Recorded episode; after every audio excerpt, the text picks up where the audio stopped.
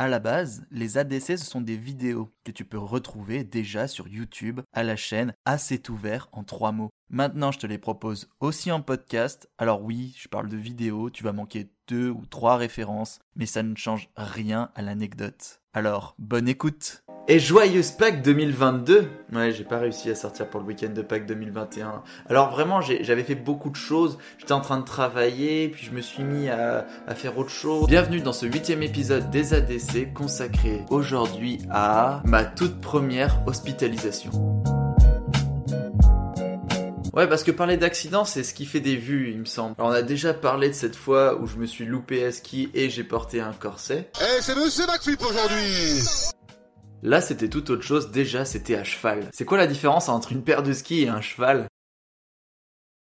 Bah, le ski, il a des fixations.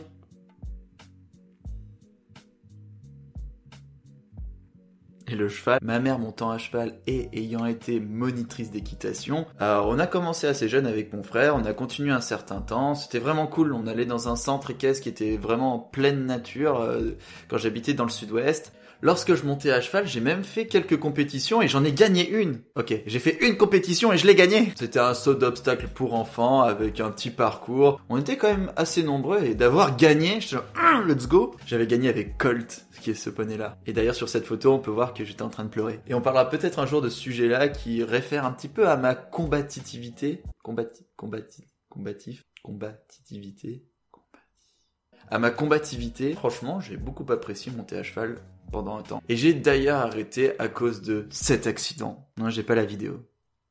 C'était un dimanche matin, il était un peu pluvieux, quoique peut-être juste grisonnant, et il y avait euh, bah, des flaques dans la carrière. Une flaque, quoi, rien de plus. Et en me mettant au galop, au bout de deux, trois tours, euh, pas très réveillé, le cheval fait un genre de refus face à une flaque, se lève et moi euh, j'étais pas trop prêt à ce moment. Je me suis dit euh, non t'étais bien les quatre fers en bas, c'était c'était bien ça à la base. Je me retrouve complètement déstabilisé et désarçonné, mon pied droit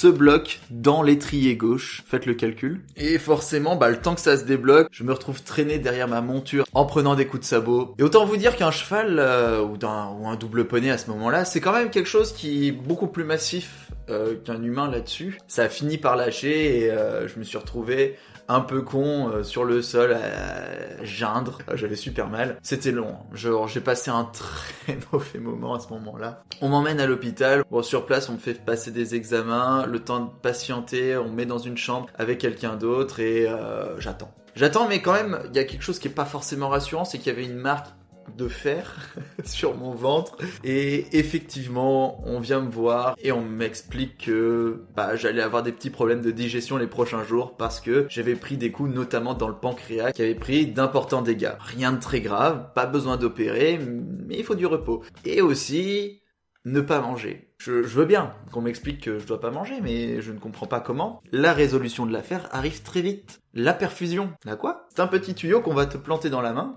et qu'on va te nourrir à base d'eau et de sucre. Et je sais pas trop combien de temps je vais passer, le lendemain on m'explique que j'allais forcément passer au moins une semaine ici, sous perfusion. Mais la faim quand même elle se fait sentir, donc il, y avait certaines choses petit à petit qu'on pouvait me donner. Le matin, un yaourt. Le midi et le soir, j'avais un super bouillon d'eau et de sel, c'est tout. Et un yaourt. Vous l'aurez compris, à l'hôpital, j'avais vraiment faim. Et il y avait ce truc qu'on avait en blague un peu avec ma mère. Ma mère venait souvent, j'étais super bien encadré toute la semaine déjà par tout le corps médical hospitalier pédiatrique que, cœur cœur, vous êtes des gens géniaux. Sauf que ma mère quand même avait le droit, elle, de manger quand même, heureusement. Le matin, elle avait son paquet de céréales qu'elle avait amené avec elle et elle mangeait comme ça et je la regardais. S'il te plaît, maman, donne-moi un flocon. Un flocon, je ne dirai rien un flocon. J'ai eu la visite de mon voisin et de sa mère, un ami d'enfance. L'anecdote est super drôle. À ce moment-là, je rappelle qu'on pouvait échanger des fichiers via Bluetooth. Oui, c'était pas le format le plus pratique pour échanger, mais il m'avait notamment envoyé une petite photo qui, euh, Et je me souviens, t'avais les parents qui étaient là, vous faites pas de bêtises, hein Oui, oui.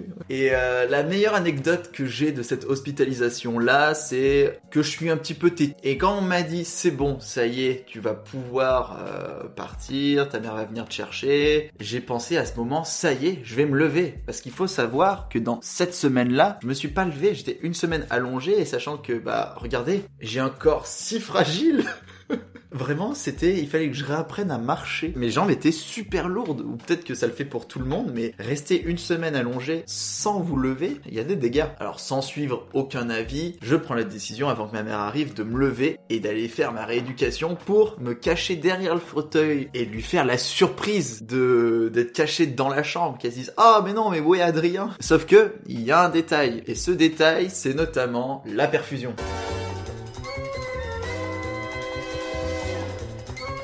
Peux pas le cacher.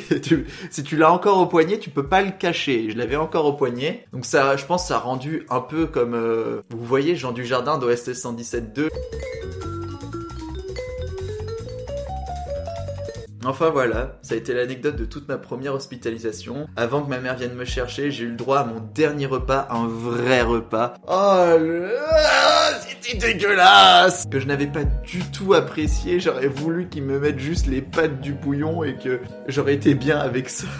Pour la prochaine fois, je vous raconte mon tout premier week-end en Italie, lorsque je suis allé faire mon stage de fin d'études. Ça aussi, c'était une belle aventure.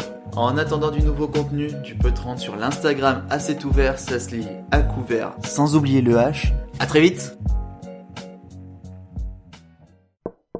Ah, mais c'est ouvert